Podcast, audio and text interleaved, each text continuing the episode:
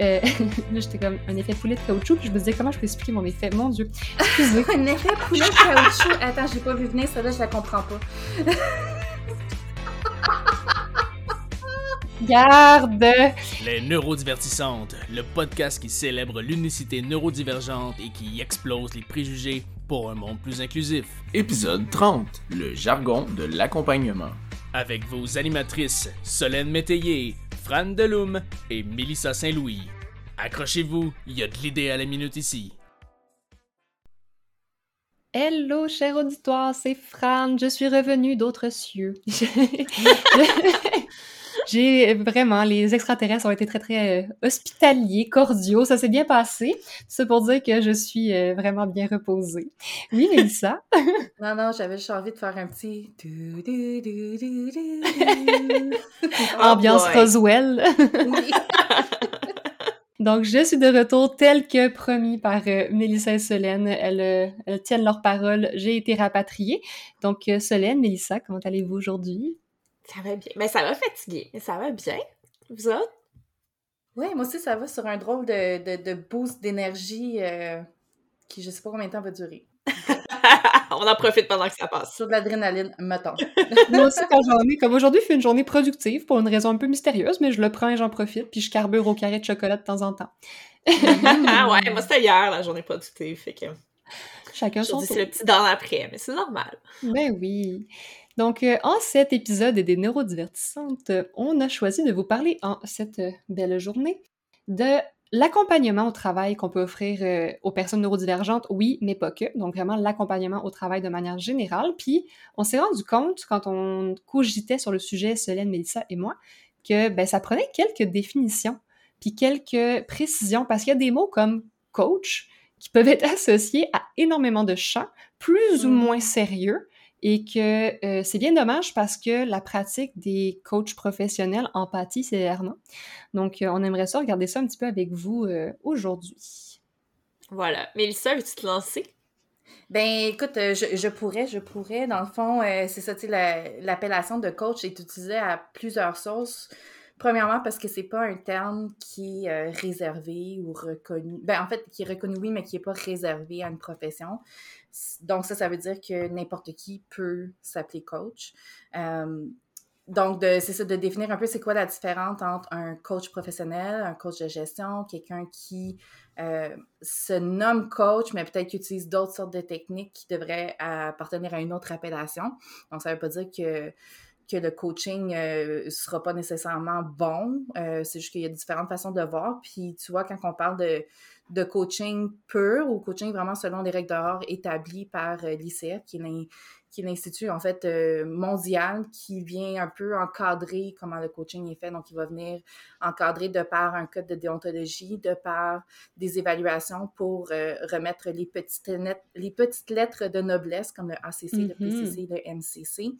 Euh, donc, pour arriver à avoir cette, ces petites lettres de noblesse-là, ben, il faut passer à travers un certain processus, avoir une formation avec tout le monde va suivre les mêmes compétences clés, la façon de, de, autour du coaching. Fait qu'il y a quand même un, certain standard professionnel qui est établi, mais qui n'est pas réservé. C'est ça. Puis au-delà du coaching, il y a d'autres formes d'accompagnement dont on va parler un petit peu aujourd'hui. Puis on va regarder comment euh, accompagner au travail peut bénéficier dans une perspective inclusive, dans le fond. Ben oui, en fait, c'est une mesure euh, d'accommodement, justement. C'est, mm-hmm. euh, ça peut être une mesure adaptative qui peut aider la personne à atteindre son plein potentiel au travail. Donc, euh, puis à, adoucir un peu les conflits potentiels. Et puis, euh, il y a plein de possibilités qui sont euh, offertes par tout ça. Exactement. Donc, souhaitez-vous qu'on se garde le coaching plus pour la fin, puis qu'on commence par départager un petit peu avant, bon, qu'est-ce qu'on a comme sorte d'accompagnement? Puis après ben ça, on se lance plus sur les bénéfices du coaching et les formes que ça prend. Je pense que c'est un bon, un bon plan de match. Je vous improvise un plan en cours de route live là. Wow! On avait besoin de notre Germaine du temps parce que la semaine passée, tu vois, on, a commencé à divaguer. Là. T'étais pas là pour nous ramener. Je suis utile! Wouh! Voyons. Fait que l'accompagnement, mais ça peut être, par exemple, par les services d'employabilité de la main-d'œuvre. Donc, euh, les Mhm. CEMO, donc euh, comme Action main-d'œuvre à Montréal, peuvent accompagner l'individu qui euh, en a besoin dans le cadre de son travail. Ça peut être en- sur le site ou hors site. Donc, euh, ça peut être soit sur les lieux du travail, soit à l'extérieur. Donc, l'employeur peut ou, ne, ou peut ne pas l'être euh, au courant de cet accompagnement-là. C'est pas obligatoire. Personnellement, mes employeurs ne l'ont jamais su que j'avais cet accompagnement-là. Euh, et puis maintenant que je le dis, ben en fait, il en a pas besoin c'est super merveilleux. Fait que... Donc, c'est euh, ça va être une personne euh, de, formation diverse. Ça peut être, de- il y a euh, quasiment tous les chemins mènent à Rome, là, mais euh, ça peut être des gens en développement de carrière, ça peut être des conseillers d'orientation, des euh, euh, des gens qui viennent plus du monde de l'intervention, donc des éducateurs spécialisés, des euh, euh, quoi d'autre, des des gens qui ont fait de la psychoéducation. euh, bref, il y a plusieurs possibilités qui mènent à ce genre d'emploi-là.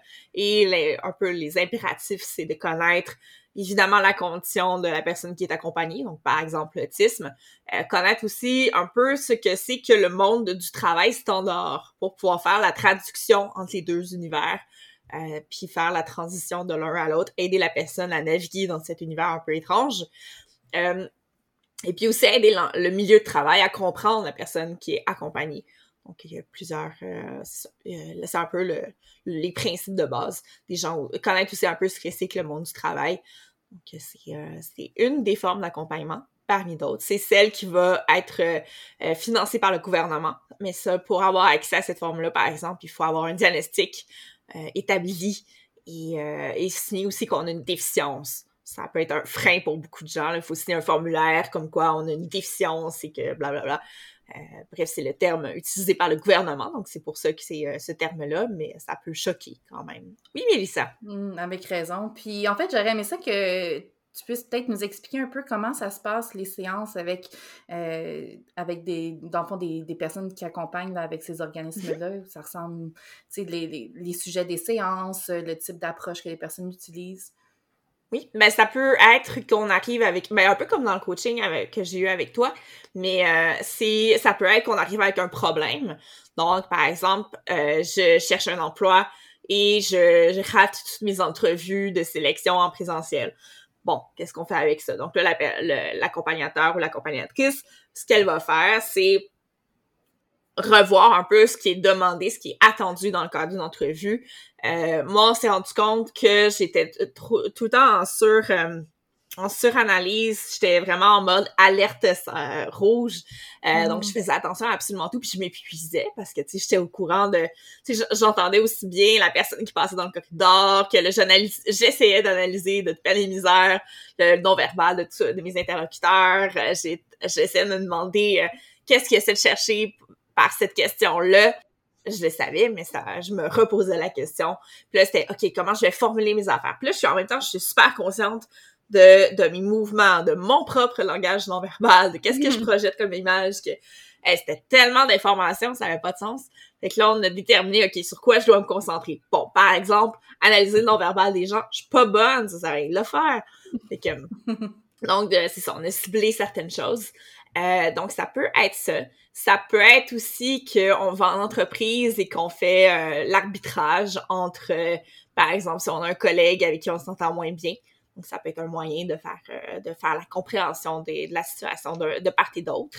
Mhm. Ça n'a jamais été le cas dans mon cas, là, mais moi, ça a été... hors- moi, c'était toujours hors site, comme je le disais. Donc, euh, c'était dans le bureau de la personne, puis j'arrivais, ah, mon collègue, il m'a encore dit ça. Puis là, OK, mais c'est quoi le contexte? Euh, tu sais, qu'est-ce qui a mené à ça? Qu'est-ce que toi, t'as dit qui pourrait avoir mené à cette situation-là? Qu'est-ce que tu penses qu'il voulait dire? Puis là, ben, sur quoi tu te bases pour dire ça? Puis bref, c'est un, un cours de communication 101 et de gestion des conflits 101. Euh, donc, ça peut être ça. Puis ça peut être aussi qu'on fait juste parler du travail. Euh, si c'est sur site, ça peut être euh, qu'on nous montre à faire le travail. Donc, Mhm. quelles sont les étapes à respecter, euh, à quoi porter attention, est-ce qu'on a un repère dans le- l'environnement pour savoir, pour valider qu'on a bien fait le travail? Euh, donc, il y a plusieurs euh, stratégies comme ça. Mais, mais voilà, en gros, c'est pas mal ça. La question que ça, ça m'amènerait entre ce que tu disais tantôt, tu sais, il faut signer qu'on a une déficience, etc. Est-ce que on, ça serait un préjugé de croire qu'il y a peut-être un, un- un, gap, un petit peu un manque à combler dans la façon que les services sont organisés, ou ils sont quand même accessibles à tout le monde, ou ils sont nécessairement plus orientés vers euh, des profils avec certains défis? Oui, ou peut-être des profils qui ont des situations de handicap peut-être beaucoup plus contraignantes ou plus lourdes. Oui, ben en fait, non, il suffit juste d'avoir un diagnostic. Mais je te dirais que dans mon cas, on a vite atteint la limite euh, qu'on pouvait, à laquelle on pouvait m'aider parce que j'ai quand même fait énormément de thérapie, qui est une autre forme d'accompagnement dont on parlera. Euh, j'ai beaucoup fait de travail sur moi. Je suis en mm-hmm. ressources humaines aussi, donc il y a beaucoup de choses que j'ai apprises à l'école qui me servent dans le monde du travail. Euh, mm-hmm. j'ai pas d'exemple sous la à portée de main là, mais je sais qu'il y a des choses que j'ai appris à l'école. C'est comme, tu sais, tout le monde, ah oui, l'employé a fait ça, c'est horrible. Puis je suis comme, ah ouais. tu sais, surprise, surprise.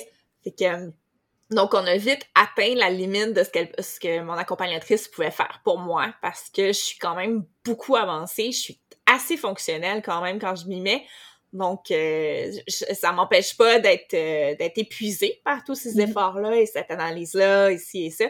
Mais j'arrive à décoder quand même. Donc, c'était c'était un peu la limite je trouve ça intéressant qu'on en parle parce que ça permet peut-être de euh, désamorcer certains préjugés, de se dire que c'est pour certains profils types seulement. Mais en même temps, ça parle aussi du fait que ça va aider jusqu'à un certain point, comme quand tu dis euh, on a une certaine, un certain avancement professionnel ou quand on a fait un cheminement sur soi ou quand on a d'autres stratégies en place. Donc, ça a une bonne portée, mais ça a aussi ses limites. Oui, ouais, ben on en a un peu parlé dans l'épisode avec Malvina Clag, mais mm-hmm. tu sais, ils ont c'est un peu le fait la poule, tu sais, ces organismes-là aident surtout des gens qui en ont beaucoup besoin. Mm-hmm. Donc, se spécialisent en rapport avec des gens qui ont beaucoup de besoins. Tu sais, c'est plus facile de faire une différence quand t'as énormément de difficultés que quand t'en as mm-hmm. pas, tu sais. Fait que, ou moins. Fait que, euh, ils ont pas, euh, tu sais, ma, ma, conseillère avait pas forcément l'habitude de, de, travailler avec des gens qui sont aussi autonomes, qui sont rendus à un tel niveau. Donc, mm-hmm. euh, c'était des problèmes beaucoup plus poussés que euh, de devoir savoir euh, qu'est-ce que mon employeur a dit ou whatever, tu sais. Ouais, puis il y avait des. Si je me souviens bien un peu des lectures que j'avais traversées là, quand je rédigeais mon mémoire, il y avait aussi des enjeux politiques et budgétaires qui venaient influencer. Euh, oui. Ben, en fait, eux autres sont payés au taux de succès qu'ils ont. C'est ça. Donc, ils vont se concentrer forcément, question de budget, question de ressources, sur les cas qui sont plus faciles, entre guillemets, à avoir un succès. Euh, puis ben, c'est ça, du coup, il y avait moins de temps pour des gens comme moi euh, qui devaient apprendre à gérer leur énergie, par exemple. C'est là-dessus que j'aurais eu besoin d'être, mais ça, c'était ça n'était pas là. Ça dépend aussi de la notion de succès des indicateurs, mais c'est souvent très quantifiable et pas nécessairement très nuancé. Ben, c'est ça. Fait que, tu sais, moi, j'avais pas, euh, c'était pas de chercher un emploi puis ensuite de rester en emploi. Ça allait quand même bien. C'était d'obtenir l'emploi, mais même là, généralement, j'y arrivais, tu sais. Fait que mm-hmm. c'est juste que j'étais épuisée par ça. Fait que c'est pas, euh, c'est pas une mesure de succès qui est mesurée par ces mm-hmm. organismes-là. Et donc, forcément, ils doivent faire des choix, tu sais. Puis j'avais, j'avais mm-hmm. quand même accès à mes ressources, mais c'est juste qu'ils sont pas, sont pas spécialisés là-dedans. Fait que, à un moment donné, ils ont des limites, tu sais. Ils sont pas formés non plus forcément, euh, tu sais, moi, je, par exemple, dans ma recherche d'emploi, j'aurais eu besoin d'être vraiment spécialisée, tu sais, du calibre de mon université, du centre de carrière de mon université parce que euh, j'ai un, emploi qui est super niché. Donc, c'était pas de trouver un emploi en épicerie, je, sans vouloir avoir des mauvais mots pour... Non, mais on en parle souvent, les, les, raccourcis qui sont faits entre certains profils et certains jobs. Là. Donc, euh, par exemple, une personne autiste doit travailler dans un endroit où il fait des tâches routinières répétitives et loin de tout le monde. Là. Ah, tellement. exemple euh, cliché. Ouais, mais, c'est ça.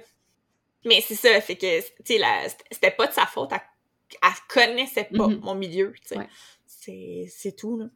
Génial. Mais merci beaucoup, euh, Solène. Puis, donc là, ça, c'est la partie vraiment accompagnement par les six mots. Mais euh, Mélissa, toi, tu avais un petit peu un tour d'horizon du vocabulaire des titres qu'on trouvait ou, euh, bref, des fonctions d'accompagnement qui sont souvent nommées. Oui, c'est ça. Ben, tu sais, là, je vais sortir, j'ai sorti mes manuels scolaires. fait que, tu sais, je pourrais donner six définitions différentes pour peut-être départager justement les, les, grandes familles. Peut-être qu'après ça, justement, au niveau de la euh, psychoéducation, tu pourrais amener aussi euh, un peu mm-hmm. plus de définition là-dessus, Fran. Euh, donc, au niveau, le coach, je vais regarder pour la fin, tiens. fait qu'on a les formateurs qui peuvent être un type d'accompagnement. Puis c'est là souvent que le coaching va comme basculer dans la cour du formateur ou dans la cour du conseiller. Euh, donc, le formateur, dans le fond, il aide à développer des connaissances, des compétences, des habiletés. Euh, il y a un contenu à livrer, puis les résultats sont connus d'avance. Donc, quand tu es formateur, tu vas avoir un objectif d'apprentissage, puis ton évaluation devrait venir matcher ça. Euh, ça peut faire partie des techniques d'accompagnement de dire, bon, ben, par exemple, je veux développer au niveau des fonctions exécutives la, gestion du temps. Bon, ben, pour avoir un formateur qui donne une formation sur la gestion du temps? Est-ce que le formateur qui donne une formation, même si c'est one-on-one à quelqu'un, puis qui lui lance du contenu, c'est un coach parce qu'il est one-on-one? Non, c'est un formateur. Mm-hmm. Après ça, on a le consultant qui, lui, euh, va faire une analyse, poser un diagnostic, suggérer des pistes de solutions, puis lui, en fait, c'est un expert dans son domaine. Donc, il a, a le chapeau d'expert. Euh, et puis, euh, souvent, ben, ça peut venir aussi avec cette idée-là d'avoir un coach qui va justement faire une espèce d'analyse puis te donner des solutions en fonction de ce qu'il voit. Donc, c'est pas il y a beaucoup de gens qui pensent ça, il y a beaucoup de gens qui effectuent le coaching de cette façon-là, mais ce n'est pas ça, c'est vraiment un rôle de consultant. Au niveau du conseiller, ben, c'est quelqu'un qui aide le client à prendre des décisions dans un domaine spécifique, donc lui aussi va être généralement spécialisé on a un psychothérapeute, donc les psychologues psychothérapeutes, eux autres, dans le fond, ils visent le bien-être du client, l'atteinte d'un mieux-être, travaillent autour du passé, euh, guérir au niveau de la souffrance. Fait que le coach, lui, ne va pas travailler dans le passé. Le coach mhm. va vraiment venir travailler dans le présent, la mise en action, puis l'atteinte d'objectifs. Euh, et puis le dernier aussi qui est beaucoup confus avec la notion de coach, c'est les mentors. Donc le mentor, c'est quelqu'un qui transmet euh, un savoir qui est utile, euh, pour euh, une personne. on peut le voir très, très caricaturalement comme le, sage qui transmet sa connaissance. Donc, quelqu'un qui prend un peu quelqu'un sous son aile. Fait que c'est quelqu'un qui va avoir cette ce chapeau d'expert-là de par son expérience, de par son vécu. Fait dans tout ce que j'ai mentionné, en fait, ce qui est intéressant de, comprendre avant d'embarquer dans le coaching, c'est que dans le format, avec un formateur, excusez, je mange mes mots, avec un formateur, ben, la solution va venir du formateur. Avec un consultant, la, solution va venir du consultant, conseiller va venir du conseiller, le psychothérapeute va venir du thérapeute, le mentor, les solutions vont venir du mentor. Moi, le thérapeute, j'aurais tendance à dire quand même que ça va venir de la personne en thérapie, très honnêtement, mais... Ouais. ouais, moi aussi, j'ai plus tendance à dire ça j'ai parce que ma thérapeute m'a jamais amené euh, de en fait, c'est sur un plateau là? ça serait même trop facile. contraire à la pratique. Ouais puis ça ouais en tout cas j'ai je suis d'accord avec vous autres puis je vais, je vais peut-être expliquer un peu plus euh, mm-hmm. en, en nuances euh, c'est que le thérapeute lui dans le fond il, il va avoir un peu plus un pas un modus operandi mais une mission derrière là où il veut t'amener. Il peut utiliser des techniques de coaching, mais ultimement, euh, tu sais, si on parle de psychothérapie, bah, comme du, euh, du, euh, CBT, là, je, m'excuse, j'ai oublié le mot en français, là, du Cognitive Behavioral ah, Therapy. Ah, TCC. Oui. Cognitivo-comportemental. Cognitivo-comportemental, merci, excusez. Ben, ben, généralement, il va avoir, tu sais, vraiment un protocole à suivre, tu sais. Euh, fait dans des cas comme ça, c'est que oui, les solutions vont venir du client, mais il va y avoir quand même un chemin déjà préétabli de où c'est que le thérapeute veut t'amener avec ça. Mm-hmm. Avec un coach, la solution vient toujours du client. Fait que c'est jamais dans l'agenda du coach. Le coach, c'est jamais ce qui est le mieux pour le client. Le client va toujours savoir c'est où est-ce qu'il veut diriger la discussion, qu'est-ce qu'il a besoin de travailler. Le client est l'expert de lui-même. Fait quand on regarde la définition du coach, bien, le coach il accompagne et stimule le client vers l'atteinte de son objectif. C'est un catalyseur de potentiel car il fait découvrir.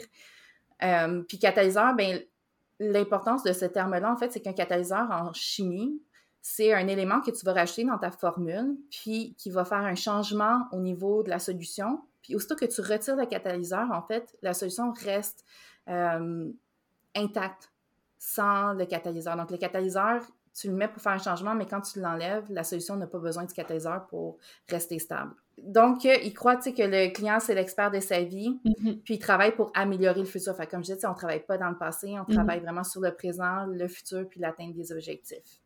Fait que ça fait un peu la, différence entre les différents, euh, les différents rôles. Puis souvent, mais, en coaching, tu peux agir à titre de coach, mais tu peux peut-être bifurquer à un certain moment parce que tu as une expertise, puis là, je, m'inclus là-dedans, tu sais, euh, de changer de chapeau pendant une séance, mais ça va toujours être euh, présenter de façon très transparente au client pour Mm. dire, bon, ben maintenant, je change de chapeau. Avec l'expertise que j'ai, voici l'information que j'aurais envie de te déposer. Qu'est-ce que tu en penses? Est-ce que ça colle avec ta réalité?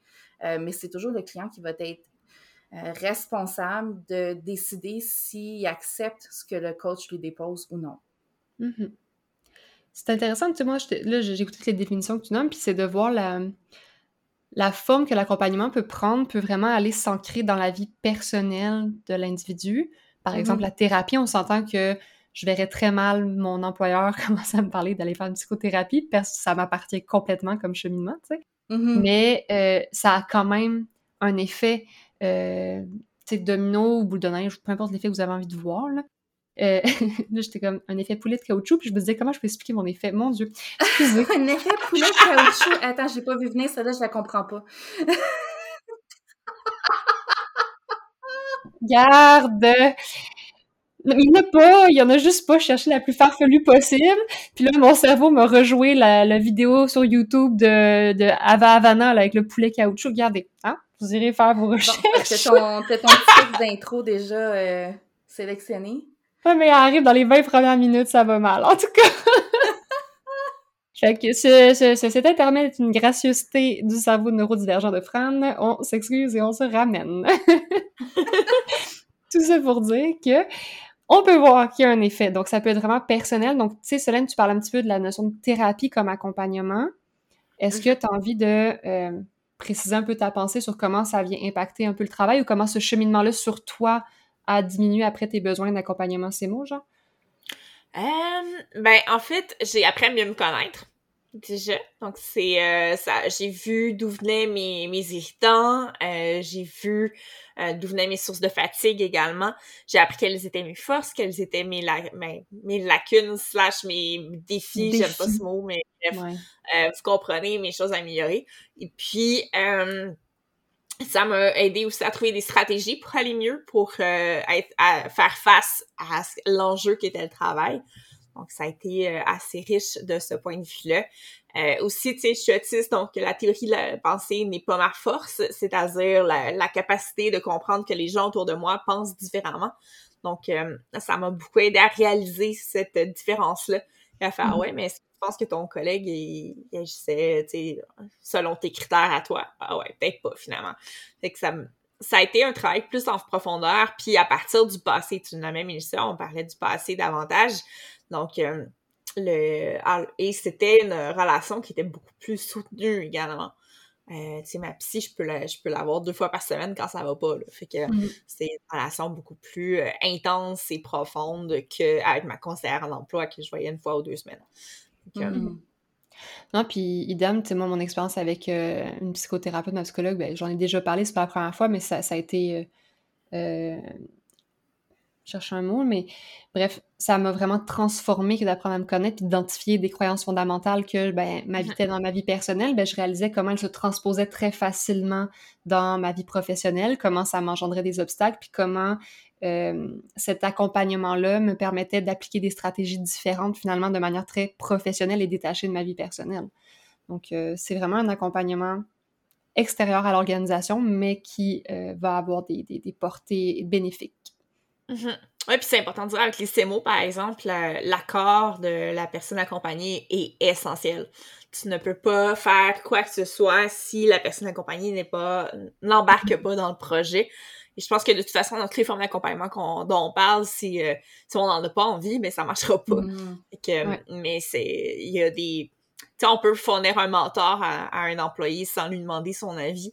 Euh, il va peut-être pas l'utiliser à plein escient, mais euh, c'est, c'est- puis à pleine capacité. Mais c'est, c'est possible de le faire. Tandis que dans un CMO, l'accord, tu sais, on a besoin d'une signature. Il faut, que, Mhm. faut que ça vienne de la personne. Puis le coaching, justement, ben, il y a aussi cette notion de consentement et de volontariat qui est comme importante. Oui, ben, c'est la base, hein. Ouais. Je me rends compte qu'on n'a pas précisé que tu es coach, Mélissa. On parle de, depuis tantôt, mais on l'a pas spécifié. On, ben, on l'a déjà dit dans d'autres épisodes, mais. Oui. euh, mais Ben oui, c'est ça. Fait c'est pour ça que je trouve ça, en tout cas, tu sais, qu'on- que vous ayez proposé de faire cette émission-là euh, aujourd'hui, j'étais vraiment contente. J'osais comme pas le faire moi-même, de faire comme, Hey, on peut le faire là-dessus. Fait que vous la moi, j'étais, j'étais vraiment reconnaissante qu'on puisse en parler parce que justement, il y a cette mécompréhensions-là au niveau du Mhm. coaching. Puis, euh, il y a aussi cette notion-là de comprendre que dans les différentes approches de coaching, il y a, il y a des différences aussi très fondamentales qui font qu'un coach euh, peut-être va être mieux pour une personne ou pour une autre. Euh, puis c'est pour ça que, tu sais, dans le coaching, il y a cette espèce de relation-là euh, que tu vas avoir aussi au niveau du mentor ou que tu vas avoir au niveau du psychothérapeute où il doit avoir cette espèce de fit. Mhm. Puis euh, dans le coaching en neurodiversité, personnellement, de mon expérience, je trouve que ce fit-là entre deux personnes neurodivergentes se fait mieux. Parce qu'il y a cette compréhension-là des, des enjeux, ou s'il n'y a pas cette compréhension-là, ben, il y a cette ouverture-là à comprendre que c'est différent de ce qu'on peut penser en, situation normale.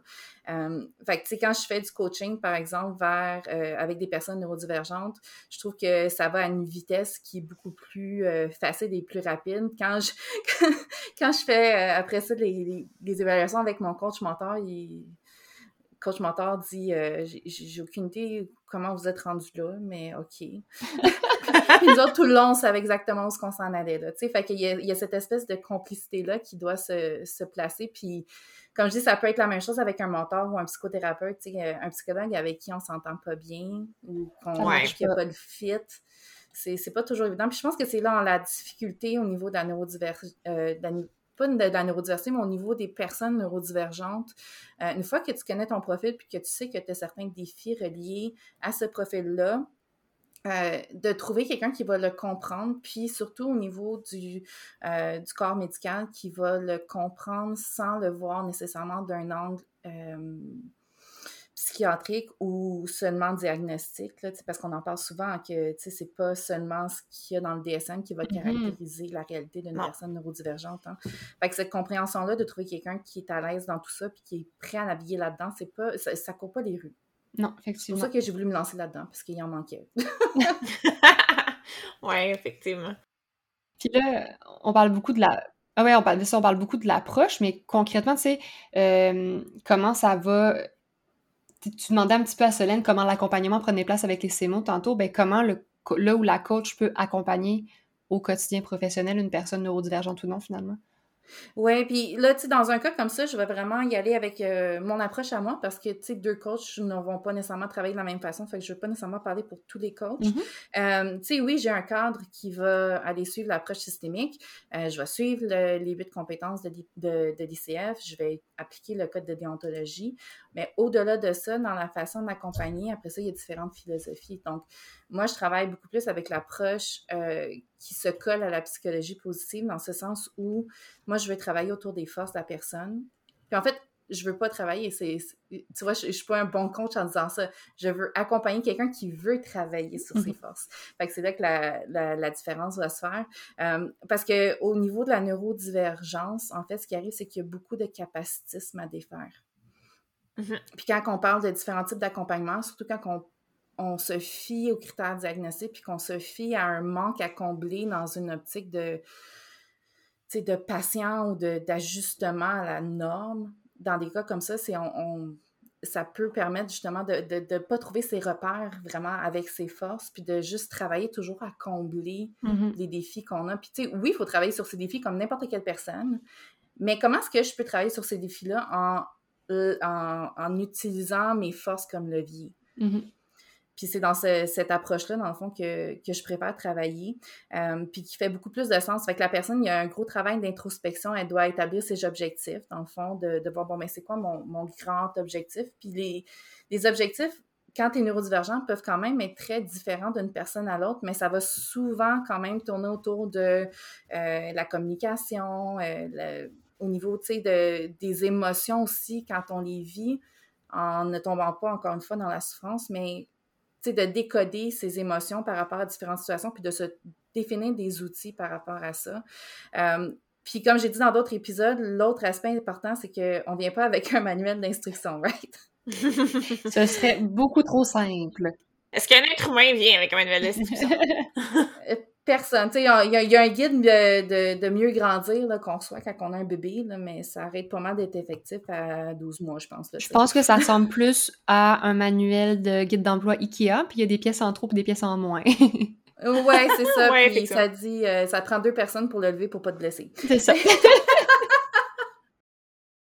Mais, mais de dire que justement, en n'ayant pas ce guide d'instruction-là, puis en, en vivant dans une société qui est très neuronormative, euh, puis quand on se fait neurosplainer toutes ces années-là, en fait, le coaching, c'est d'aller défaire ça, puis de dire, OK, tout le monde t'a dit de faire des listes, puis t'étais curé de te faire dire de faire des listes. OK, mais pourquoi faire une liste, ça marche pas? Mais t'as-tu mis un code de couleur, Mélissa?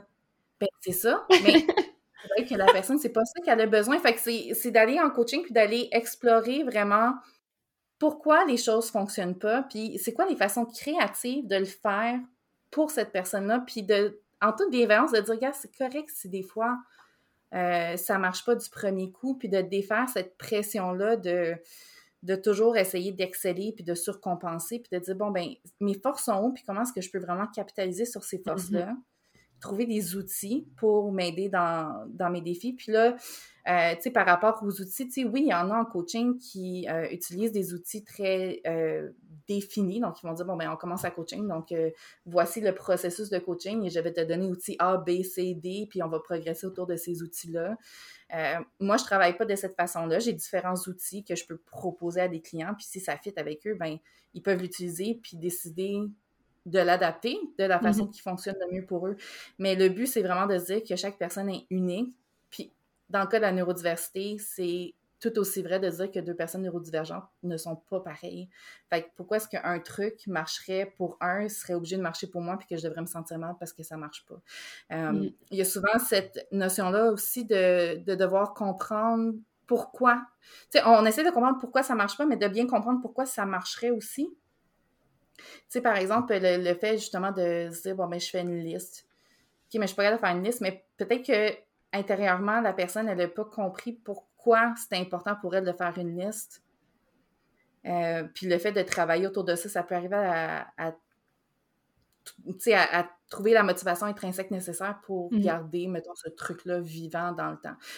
ça peut aller dans différentes façons parce que chaque personne va être responsable d'aller où il veut, mais le but, c'est vraiment d'aller vers un objectif global. Puis, à travers les sessions, on va travailler sur des morceaux d'objectifs qui permettent d'aller chercher euh, une réponse finale pour une problématique ou pour euh, une, de la croissance, de l'amélioration. Mmh puis là, tu sais, tu parles, puis tu expliques beaucoup le coaching, donc comment nous on le voit, comment nous on s'entend sur le mot, puis euh, l'encadrement que tu disais de l'ICF. Mm-hmm.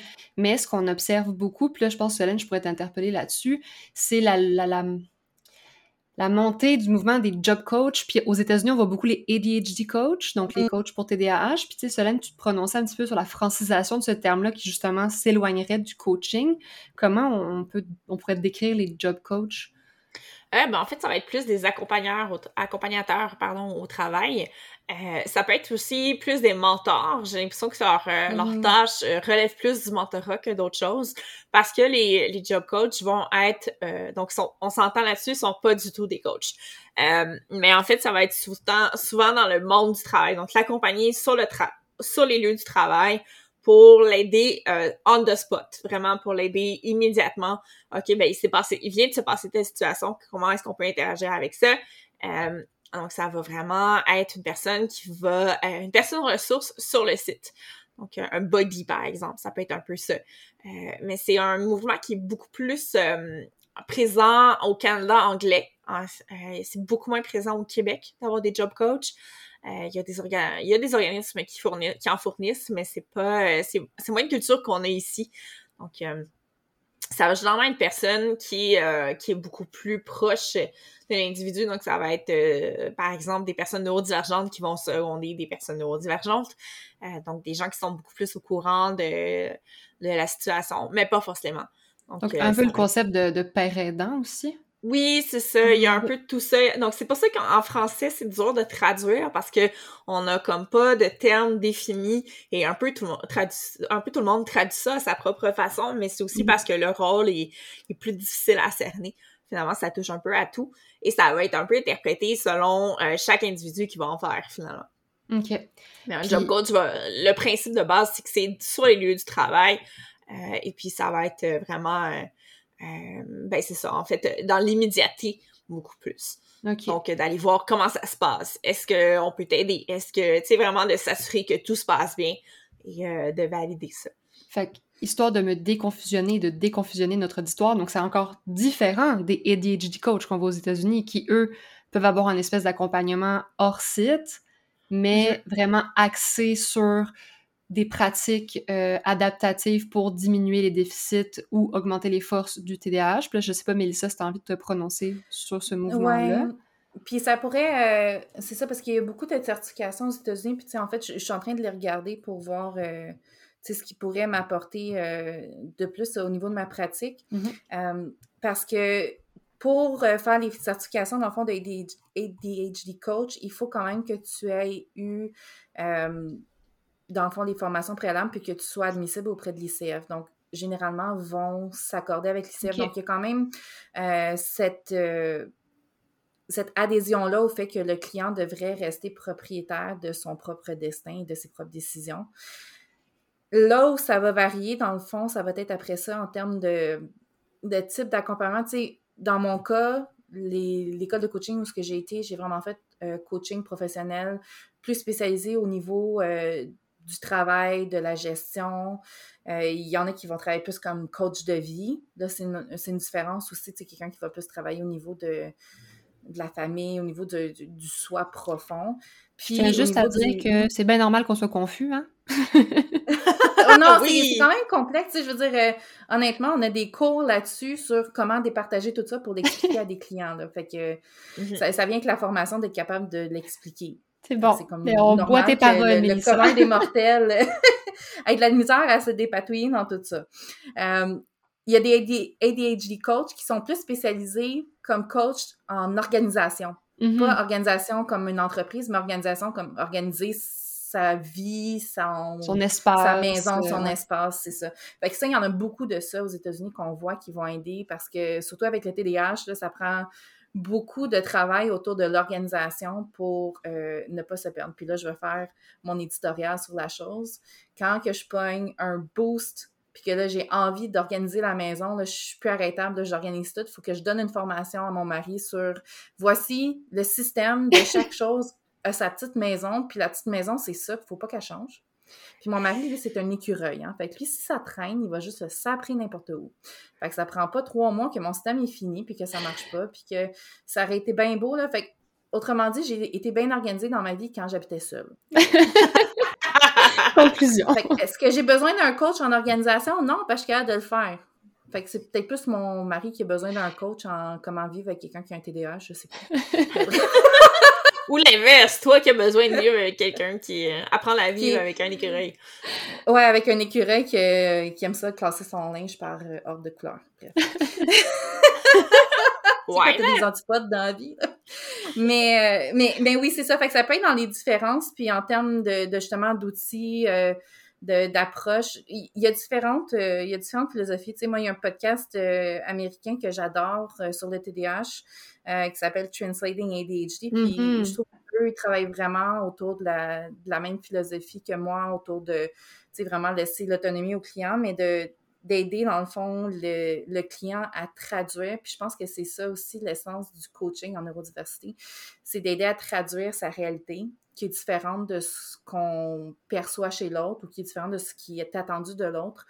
Puis de, de le rendre concret comme, tu sais, si quelqu'un a vraiment un défi, ben d'exprimer c'est quoi le défi, c'est quoi l'impact, puis de, de, de croire que c'est légitime aussi. Puis c'est là, dans la question de capacitisme, de dire, ben j'ai besoin d'aide, puis j'ai pas nécessairement toujours besoin de me mettre en position de vulnérabilité, mais de trouver des façons de l'exprimer, de comprendre que c'est légitime, puis d'aller chercher l'aide nécessaire. Puis là, quand on parlait justement des job coach ou quand tu parlais de ces mots, d'agir comme médiateur, par exemple, ben en coaching ou en coaching en neurodiversité, tu sais, puis la raison pour laquelle moi j'ai été faire coaching de plus précisément de- en entreprise, coaching de gestion comme formation, c'est parce que je crois euh, à l'approche collaborative entre l'employeur puis l'employé. hein, Mhm. que Je voulais en justement aller là. c'est hein? Parce qu'en ce moment, beaucoup de clientèle en coaching vont y aller de façon individuelle, puis vont payer de leur poche. Puis un coach, en soi, c'est pas... Euh, tu peux pas mettre ça sur tes assurances. Hein? Fait que souvent, vont se virer plus vers un psychothérapeute ou un psychologue parce qu'ils peuvent le mettre sur des assurances parce que c'est pas des pas des séances qui coûtent, euh, qui coûtent rien. Là. Euh, des entrepreneurs vont plus souvent se payer des coachs parce que en fait, ça rentre comme un coût de formation. Fait qu'il peut le mettre dans ses dépenses d'entreprise. Fait que des entrepreneurs vont plus souvent aller vers des coachs, mais en entreprise, ça rentre aussi dans des coûts de formation. Puis moi, dans ma vision, c'est que l'employeur, s'il est pour bénéficier du, du plein potentiel de son employé, ben pourquoi c'est l'employé qui devrait payer lui-même pour trouver des outils pour améliorer sa performance au travail? Euh, sais, on paye des coachs pour des gestionnaires pour être des meilleurs gestionnaires, mais pourquoi on ne paye mm-hmm. pas des coachs à l'ensemble des employés qui ont des défis pour être des meilleurs employés puis aider l'entreprise à croître puis à devenir plus performante overall? Fait que moi, je le vois plus comme un investissement de la part de, de l'employeur. Puis quelqu'un qui est neurodivergent, par exemple, puis qui a un défi, on revient à l'exemple, par exemple, de la gestion du temps, généralement, un employeur va faire comme, OK, ben tiens, va suivre ta formation en gestion euh, du temps. il va payer peut-être un 800 pour une journée de formation sur la gestion de temps. Est-ce que ça va être efficace? Je ne sais pas. Est-ce qu'il serait mieux de payer quelques heures avec un coach pour trouver une solution personnalisée qui va coller? Ben, le même montant d'argent pour le même besoin peut être investi différemment. Puis après ça, dans l'entente que le coach peut avoir avec l'employeur en relation tripartite, c'est de dire, OK, mais la personne, elle a besoin peut-être aussi de ce filet de sécurité-là pour exprimer ses besoins, puis d'avoir du co-coaching. Mm-hmm. Donc, le gestionnaire, à la fois, pour comprendre, on revient à la théorie de la pensée, mais que tout le monde ne pense pas comme lui, que tout le monde n'agit pas comme lui. Fait que de peut-être ouvrir son esprit à, à la neurodiversité, au fait que les gens peuvent prendre différents chemins pour se, rendre au même résultat. Puis après ça, les, deux parties ensemble, de comprendre puis de décoder les besoins de chacun. Mm-hmm. Euh, puis d'arriver ensemble vers un but commun, tu sais. Oui, mais il y a ça, donc ça peut effectivement euh, bénéficier à l'équipe et à l'employeur parce que la personne va mieux gérer euh, les communications, par exemple, mm-hmm. va mieux exprimer ses besoins, va mieux comprendre les besoins de l'autre. Donc, il y, a plus, il y a vraiment beaucoup de bénéfices. Et si on revient au CMO, ben, si on accompagne dans le, si on fait de l'apprentissage de tâches, ça peut être utile aussi parce que, par exemple, on va décortiquer ce qu'est la tâche, puis ben, c'est utile à tout le monde. Si on pense, par exemple, à l'exemple de on doit créer un sandwich, mais tu sais, il y a plusieurs euh, étages à mettre dans ton sandwich, ben là, d'avoir le graphique avec la, description des étages, ben ça peut être utile à tout le monde, ça peut mm-hmm. assurer une uniformité, une standardisation au sein de l'entreprise au complet, tu sais, finalement. Donc, ça peut être un moyen de, de mieux comprendre, de mieux saisir la situation.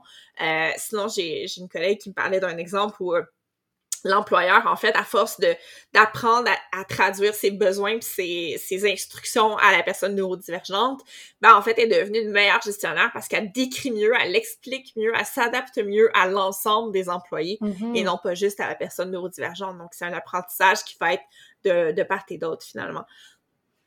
Oui, exactement. Puis, tu sais, ce que tu apportes, ça colle directement avec l'essence du, du design de l'inclusion sur le modèle universel, de se dire que c'est pas nécessairement de donner des mesures adaptatives très précises, c'est d'y aller en fonction des besoins. Puis justement, dans le cas de la neurodivergence, puis c'est décrié beaucoup par des communautés euh, autistes dans ce que je lis, c'est que si tout était adapté pour des personnes autistes, il y a des bonnes chances que ça soit plus facile pour pas mal tout le monde en bout Ah oui, tellement. On va dominer le monde. Euh, c'est ça, du canari dans la, du canari dans la mine, tu sais, euh, c'est pas, c'est pas des mesures adaptatives ou des solutions qui vont être euh, vraiment situé autour d'un individu dans le temps, ça va généralement donner des outils ou des bénéfices beaucoup plus larges. Mm-hmm. Oui, parce que tout le monde a besoin, par exemple, d'instructions écrites. Euh, c'est beaucoup plus simple pour tout le monde. On s'entend sur la même chose. Il y a une manière de revenir à ce, que, ce qui a été demandé. Euh, ça peut être des instructions qui vont être données à tout le monde aussi de manière équitable. Parce que, tu sais, quand, quand on donne des instructions verbalement, on finit toujours par oublier un détail qu'on donne à l'un puis pas à l'autre et qu'avoir euh, quelque chose d'écrit permet d'uniformiser les instructions qu'on donne, par exemple. Oui, puis c'est vraiment des, stratégies qui vont être utiles à tous. Oui, puis ne serait-ce que parce qu'on est humain, puis on a des meilleures et des moins bonnes journées, puis il y a des journées où tu vas me parler, puis je vais, euh, sweet, rien encoder. Euh, ça va passer, euh, puis ça va pas coller, je vais avoir plein d'autres choses en tête, je vais faire des liens weird comme les poulets de caoutchouc, puis il y aura rien à faire. puis il y a d'autres fois où je vais être plus performante, puis s'il y a de l'écrit, ben l'écrit, ça laisse une trace pour toutes les bonnes et les moins bonnes journées de tous les êtres humains qui, qui composent l'organisation, neurodivergents ou pas, au final. Oui, puis tu sais, de, de s'adapter à, à, une façon de penser qui est distincte de la nôtre, euh, ben ça peut être utile pour n'importe qui. Tu sais, je veux dire, il n'y a pas deux neurotypiques qui pensent forcément de la même façon. Non. Oui, ils ont le même processus mental, en tout cas, Mm. le, le calibrage est beaucoup plus euh, similaire dans leur cerveau, là, mais, mais tu sais, ils penseront pas forcément de la même chose, ils n'ont pas les mêmes connaissances, ils n'ont pas le même Mhm. bagage, ils n'ont pas les mêmes euh, contextes.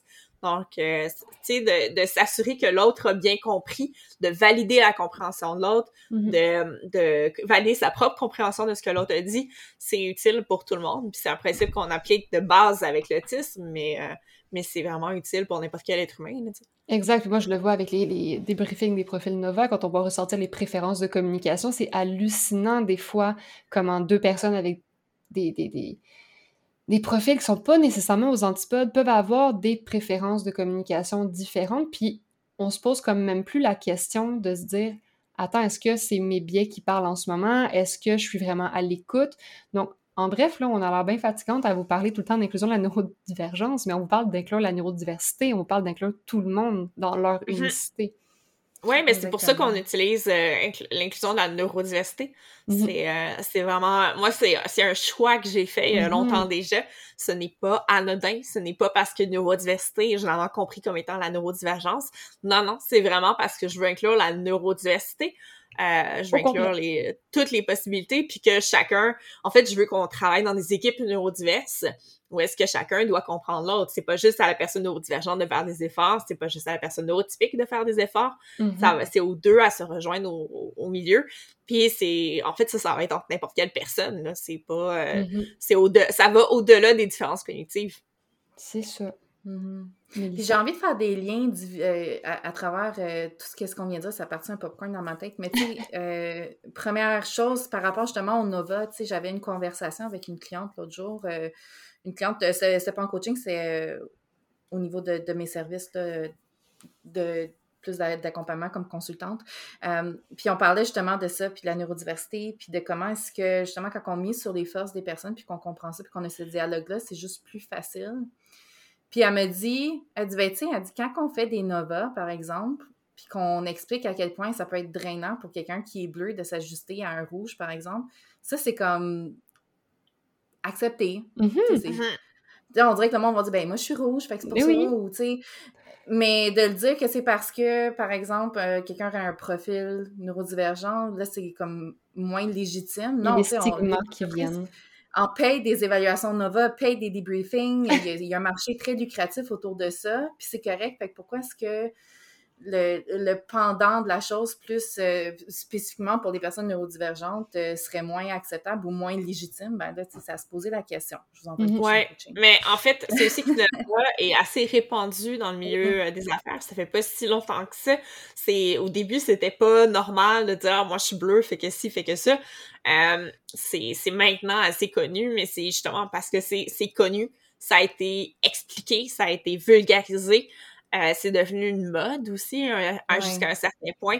Donc, c'est juste que la neurodiversité n'est pas rendue là, mais, euh, mais ça va venir, là. Ben, c'est On y travaille Il y a un podcast incroyable qui est en train de faire tout ce, dé- Ben ce oui. travail de vulgarisation et de Ah. démocratisation-là. Pour vrai. mais ouais, puis on le fait au tra- dans, dans le cadre de nos, euh, de nos emplois aussi, mais, euh, mais c'est ça, c'est, c'est, on, on- c'est beaucoup plus facile aujourd'hui, je te dirais, de, de parler de neurodiversité, de, de neurodivergence que quand j'ai commencé à travailler dans le domaine. J'en doute même Maintenant, c'est beaucoup plus accepté de, que je dise Ah ben moi, je suis autiste, je fonctionne comme ça, voici. Alors qu'avant, c'était, j'avais l'air d'une extraterrestre. Non, c'est ça. Puis tu sais que toi, après ça, euh, Fran, tu viens de faire le lien entre la neurodiversité puis le Nova. Tu je trouve que ça te permet aussi d'apporter un vocabulaire autour de quelque chose qui commence à faire beaucoup plus partie Mhm. du référentiel commun au niveau des entreprises. Euh, Mhm. Fait que ça, je trouve ça fantastique que tu aies décidé d'aller chercher cette certification-là. Puis tu sais, quand on parle d'outils aussi en coaching, mais tu sais, par exemple, une certification Nova, ça fait partie des outils Mhm. qui peuvent être euh, définis comme étant pertinents pour quelqu'un qui fait un coaching. Fait que si Mhm. c'est au niveau justement de, de la compréhension de sa communication par rapport aux autres personnes, mais peut-être que de commun accord, ben avec la personne, ça pourrait être défini que ce serait peut-être le fun de faire un test Nova. Ben dans un cas comme ça, je dirais, bon, ben, euh, va voir Fran, tu sais. Ou euh, je travaille avec, je travaille avec l'outil VIA. Est-ce que VIA, je Mhm. vais l'administrer à tout le monde? Non, je ne vais pas l'administrer à tout le monde. Je vais l'offrir. Là où c'est pertinent, c'est ça. Là où c'est pertinent, ça permet d'en- d'engager des dialogues intéressants. Mhm. Euh, puis le fait de faire le pont comme ça entre, puis ça c'est mon deuxième morceau de popcorn, de faire le pont entre le domaine corporatif avec VIA comme ça pour engager un dialogue, pas avec VIA, excuse-moi, avec Nova pour engager le dialogue. Euh, L'importance aussi pour laquelle, tu sais, oui, je prends des clients en individuel. Ma business, en ce moment, pour les clients, sais, ça vient du côté individuel. Puis pour beaucoup de coachs que je connais, c'est la réalité aussi. Mais l'affaire, c'est que ça met le fardeau de- d'atteindre de, son objectif dans la cour entièrement de la personne qui est coachée. Mhm. Mhm. Fait que Ouais. ça, ça veut dire que si, par exemple, j'ai un défi au travail, puis que je dois le régler, ben, je dois trouver tous les outils pour essayer d'y arriver, puis je suis quand même dépendant de la bonne volonté de, de mon autre, de mon interlocuteur. Quand tu arrives en mode tripartite au sein de l'entreprise, cette, respons- cette responsabilité-là est beaucoup plus partagée. Donc, le coaché va bénéficier d'un environnement sécuritaire avec son coach. Euh, il va bénéficier aussi du secret professionnel. Donc, ce qu'il dit en session de coaching ne sera jamais relayé à l'employeur, mais l'employeur est conscient qu'il y a une démarche aussi des deux côtés à faire, puis c'est beaucoup plus facile après ça d'arriver à une atteinte d'objectif qui est beaucoup plus rapide et efficace. Mhm. Ouais, puis à côté de ça, ou en, en amont peut-être, c'est de faire l'importance des formateurs, comme moi Oui. par exemple. Mais tu sais, quand j'arrive en entreprise, c'est justement de démystifier, de dire qu'il y a un besoin, il y a de quoi à faire. Puis là, ben, après, tu sèmes la graine vers d'autres accompagnements, d'autres formes de mesures adaptatives, dont le coaching par exemple. Donc euh, c'est c'est encore euh, important. En fait, l'important, c'est d'en parler. De, de nommer qu'il y a des différences, que nommer qu'il y a des, il y a des stratégies pour, euh, pour pallier à tout ça, puis pour que ça se passe mieux et que chacun puisse s'épanouir au final. Mhm. Mais, euh, mais ouais, c'est, c'est chacun des. Je trouve ça intéressant parce que chacun des trois aspects qu'on amène fait- permet d'avoir un portrait beaucoup plus global et, euh, et, et riche finalement. Oui, oui. Puis c'est un écosystème hein, qui se crée au niveau de, de la neurodiversité. Puis justement, aujourd'hui, j'étais avec quelqu'un, puis cette personne-là fait des évaluations euh, au niveau de justement de l'inclusion dans, dans différentes équipes. Puis elle, elle va aller toucher vraiment l'aspect intersectionnalité, donc tous les, les grands regroupements de la diversité, dont la neurodiversité, puis après ça, faire les rapports de recommandations. Puis là, ben, ces rapports de recommandations-là peuvent justement pointer après ça vers des formations qui vont aller expliquer là où il y a besoin d'avoir une explication, vers des outils au niveau de, de, de ce qui pourrait être considéré pour pallier à certains défis ou de, d'arranger certains, certaines lacunes en termes de communication au sein de l'organisation.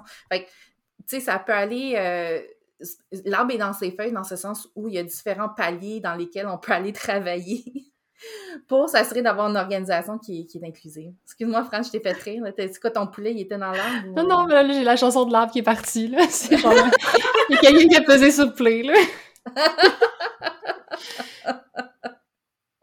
Excuse, je voulais pas t'interrompre. Mais oui, Germaine du temps is back. Ça va Oui. vraiment vite. Nos épisodes sont beaucoup trop le fun. Moi, je pense que quelqu'un nous met en fast forward sans nous le dire. Mais...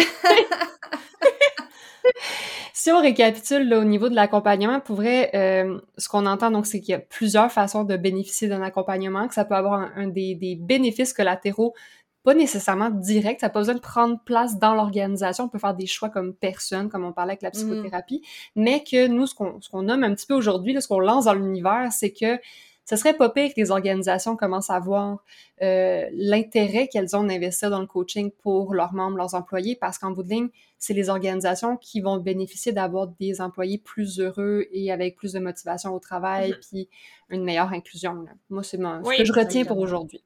Oui, puis et oui, il y a le coaching euh, que nous, évidemment, on met beaucoup de l'avant, mais il y a toutes les autres formes qu'on a nommées, euh, comme le Mhm, mentorat, mentorat. qui peuvent euh, qui peuvent vraiment être utiles. Puis le mentorat, ça peut être quelqu'un à l'interne qui te dit euh, ben écoute, assis-toi pas là à la table du dîner parce que c'est la place de Gontran qui s'assoit là tous les midis depuis 20 ans. Euh, mais tu sais, ça, c'est le genre d'information cruciale qu'on n'a pas en tant que. Ben oui, c'est ça. euh, co- comme neurodivergent, mais comme employé aussi. Donc, euh, de- c'est des stratégies comme ça que, que les mentors, par exemple, peuvent mettre en place. Donc, euh, c'est c'est pas... f- Tu sais, il y a- il y, a plein de possibilités devant vous et euh, c'est- c'est- l'important, c'est de d'en prendre une, puis ou même plusieurs, puis d'aller euh, cheminer avec tout ça. C'est ça. Puis neurodivergent ou pas, euh, quand tu arrives dans un nouveau milieu du travail, justement, avoir un body comme ça qui te mentor puis qui t'aide, Mhm. ça aide tout le monde. Ouais, oui, c'est ça. Un outil d'accompagnement, ben, en fait, qui peut avoir de l'accompagnement, mais un outil super informel auquel vous me faites penser depuis tantôt que moi, euh, j'affectionne particulièrement, c'est le body doubling et le, ou le Mhm. coworking. Le fait de se trouver quelqu'un qui peut être une source de savoir tacite, mais avec euh, qui tu peux travailler de manière euh, pairée, c'est assez impressionnant. En tout cas, moi, ça me fait une peer pressure qui fonctionne très, très bien. Ah oui. Voilà, c'était mon, mon petit euh, éditorial accompagnement, pas tout à fait accompagnement. Excellent. Ben, c'était une super conversation comme d'habitude. Comme Merci, toujours, ça a filé à toute vitesse, donc euh, ben, merci tout le monde. hein. si vous avez des questions, ben on l'a dit, Mélissa, elle est coach, donc elle peut répondre, mais on peut aussi se prononcer sur tous les enjeux de l'accompagnement point au travail. On, ça nous fera vraiment Mhm. plaisir. Oui. N'hésitez pas, puis bonne semaine. Bonne Bonne semaine, tout le monde. semaine. Bye!